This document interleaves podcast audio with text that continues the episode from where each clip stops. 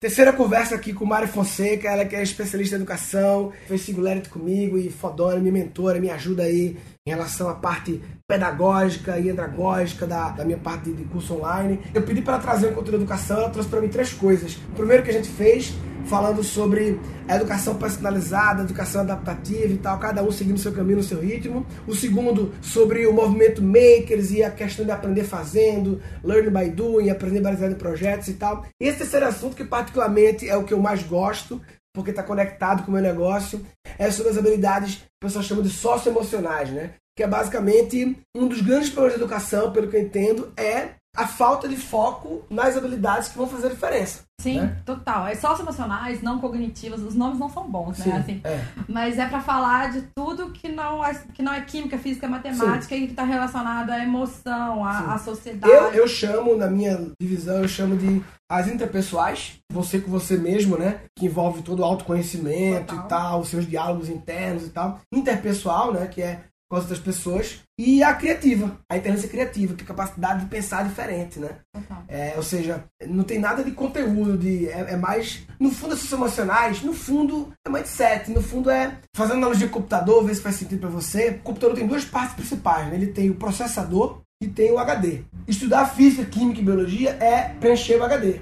A pergunta é: qual é o processador que está rolando, que você está utilizando? Qual é a velocidade dele? Ele está atualizado? Ele está em que versão? Qual é a versão do seu processador? Sim. Porque não adianta estar com o banco de dados cheio de coisa, mas o processador, que é a sua capacidade de ser autogerir e tal, enfim. É isso mais ou Não, menos? é não? super isso. A gente, sabe aquela história que a gente tava falando das plataformas adaptativas, você consegue ver se o menino tá sabendo física, matemática melhor? Sim. Uma das coisas que eles estão tentando chegar com a inteligência artificial, enfim, com o algoritmo, é descobrir que, na verdade, esse menino tem problema de autoestima.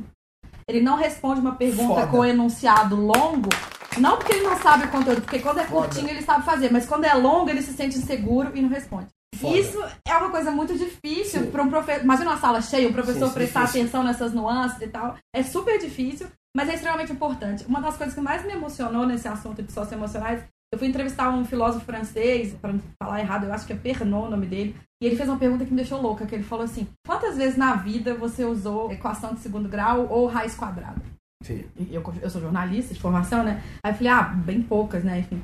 Ele aí, quantas vezes na vida você sentiu angústia, você, você teve dificuldade de autoestima? Boa, boa pergunta. Aí eu levei, levei muitas vezes. Ele, É. pois é, pra mim é isso. A escola não te preparou pra esse pedaço. Porque a primeira pergunta, as pessoas fazem muito, meio que brincando, né? Eu É. nunca precisei. Mas a segunda é que é o catch. É que É que faz dói, você. é. Hum, caralho, é mesmo. E socioemocionais é isso. É como resolver problema complexo, é como ter autoestima, é criatividade, é empatia. Todo mundo fala, ah, empatia é a palavra da moda. Cara, a gente precisa avaliar a empatia, porque, assim, todos os pensadores de educação falam disso, tá? Pra ser extremamente justo. Isso não é novo. Mas o problema é que, como a escola ficou numa de medir Uhum. química, física, matemática, história, etc., você. Que é? A gente Sim, é por performance. O ser humano funciona assim. Se a gente tá medindo isso, é isso que eu vou focar. Ótimo. A gente nunca mediu essas outras questões. E hoje em dia, com tecnologia, dá pra medir um monte de coisa. E até um perigo, porque eu posso acompanhar seu cérebro, eu posso acompanhar a retina, ver quanto você tá prestando atenção, eu consigo acompanhar o batimento do seu coração, enfim. Dá pra personalizar no limite, e, e isso é um perigo, mas que tem que se conversar. Mas, de fato, a gente vai começar a entender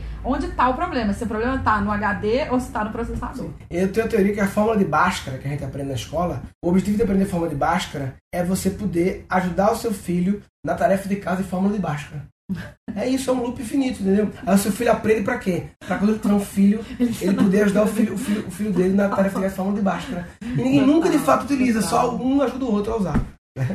É, e acho que uma das coisas que eu tenho visto muito, assim, é, é empresa buscando retenção de talentos, né? Claro que tem um milhão de problemas né, da empresa de discutir, porque os caras não oferecem trabalho que interessa, não é salário mais, os meninos querem proposta, um monte de coisa. Mas todas as vezes tem lá aquela questão, eu quero que o cara seja criativo, eu quero que o cara seja empreendedor, eu quero que ele se resolva, que ele lide bem com diversidade, Sim, que- sim. tem um monte de critério. Aí você fala, não, que legal. Aí você, você vai ver como é que vocês estão selecionando. A gente olha a faculdade que ele faz e as notas na escola. Você fala, mas você não tá, você já tá errado o matching aqui de avaliação com o que você quer, né? E, e essas emocionais, elas têm também um problema também de preconceito, né? Que a gente falou quando falou do Project Based Learning no, no- no segundo episódio, do- os pais que têm preconceito, dizem, ah, porque meu filho vai ficar na escola brincando, não sei o quê, pô, eu quero que ele estude. E eu acho que essas emocionais, elas também têm um problema de preconceito, de tipo, as pessoas não acham que elas são assuntos estudáveis, aprendíveis. Muita gente gosta de atribuir a dom, gosta de atribuir a coisa que ou é ou não é, ou foi ou não foi, né? Então assim, ah, mas empatia é você é ou você não é, entendeu? Como se não fosse treinável. Essa é uma coisa que eu enfrento no meu curso de criatividade. Muitas pessoas que ficam pensando, ah, como assim? Isso da criatividade até parece e tal, não sei o que, entendeu? Não, que foi quando você me disse na singular isso aí, fazer isso, falei, Murilo, é, tá na tendência, da crise da onda, entender as pessoas e as emoções e criatividade. Quando você fala que dá pra ensinar, é um incômodo profundo, né? Porque incômodo, é. da mesma forma que o cara, o advogado fala difícil pra você achar que direito não é pra você, Sim. que física Sim. não é pra você, você fala, imagina os criativos. A, a, gente sempre achou que, não, o computador, né? A gente estuda tecnologia e fala, ah, legal, não tem problema, o computador vai substituir a máquina pra apertar parafuso e tal. Aí quando eu chego lá e vejo que tem jornalista escrevendo matéria Sim, e é uma inteligência artificial, fala, meu, como assim? Mas é criatividade, texto, essas é. coisas são só humanas, né? Então começa a ter uma, uma. Você começa a ter que descobrir o quanto você precisa melhorar em outras áreas. Isso também dá para calcular. Você pode fazer, uma máquina pode fazer, porque tem métrica, tem formato, dá para estudar, dá para aprender, enfim. E, e, desenvolver essas habilidades é uma grande oportunidade porque poucos estão desenvolvendo, né? O pessoal me pergunta, ah, mas por que da criatividade? E aí, dentre milhares de argumentos, eu digo, porque poucos estão estudando. É isso. Porque é diferente. Poucos estão estudando, então se diferencia, né? E é por isso que tu tá na moda muito hoje em dia coach, não sei o que. É um assunto que muita gente fala, ah, todo mundo agora é coach, também tá banalizado, mas, cara, os bons coaches que tem, tem, tem muitos ruins, mas tem muitos bons. Um bom coach é, em outras palavras, um cara que trabalha suas habilidades emocionais, não é isso? Sim, um bom coach claro. é isso, é um cara que vai trabalhar suas habilidades emocionais. Não, eu fiz uma pesquisa com 50 empreendedores de educação no Brasil, de EdTech mesmo, de educação e tecnologia no ano passado. E aí a gente sentou para conversar e tinha algumas, algumas suposições. A gente tinha lá a premissa de que vai todo mundo falar que é difícil vender para governo, que é difícil achar professor com formação para esse tipo de coisa e tal. A gente tinha um monte de coisa que a gente achava que a gente ia ouvir. E a reclamação top 1 que me impressionou muito foi solidão. E aí você fala, mas solidão, como assim solidão? Eles estão sozinhos, né? Não são casados? Não é isso. É solidão no sentido assim, você tá ali empreendendo, tendo que tomar decisão. Tem um monte de gente querendo pôr dinheiro no seu negócio.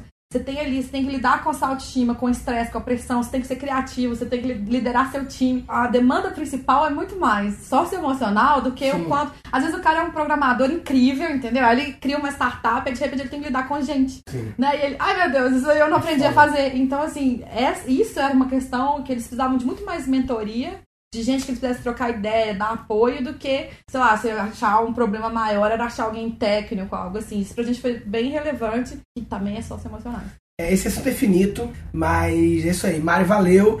E eu acho que a gente devia pensar, você, eu posso te ajudar, mas criar um curso, alguma coisa sobre inovações da educação, novos jeitos de educar. Muitas vezes, se você. Eu sempre falo que está na era da curadoria, né? Então, por exemplo, se você pega e cura para mim quais são os 30 escolas do mundo que tem algo a me inspirar e 30 empresas de tecnologia de EdTech, sabe?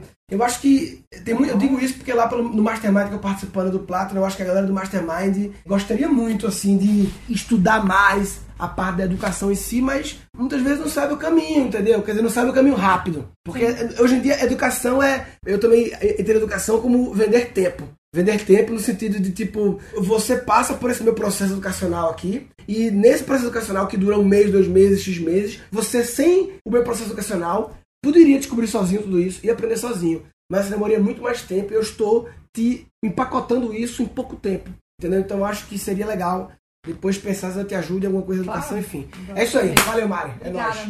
Cheiro.